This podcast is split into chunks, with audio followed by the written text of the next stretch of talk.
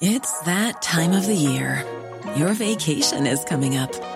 You can already hear the beach waves, feel the warm breeze, relax, and think about work.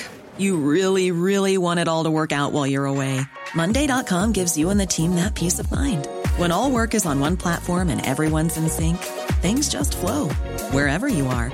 Tap the banner to go to Monday.com.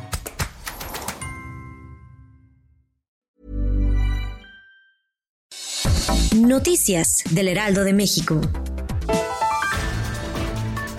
Luego de que el director del IMSS, Zoé Robledo, resultó positivo de COVID-19, el presidente Andrés Manuel López Obrador dijo que él está bien de salud, pues sigue las recomendaciones de las autoridades de salud. En la mañanera el mandatario explicó que es necesario cuidarse y cuidar a los demás, especialmente los que son población vulnerable. Recomendó hacerse las pruebas si tienen los síntomas. Por otra parte, el presidente Andrés Manuel López Obrador aseguró que el viaje a Estados Unidos, que podría ser la primera vez que sale del país como mandatario, aún no está confirmado y todavía se está analizando. Explicó que aún se tiene también la opción de que se haga una teleconferencia con el presidente de Estados Unidos Donald Trump en el marco de entrada en vigor del TIMEC.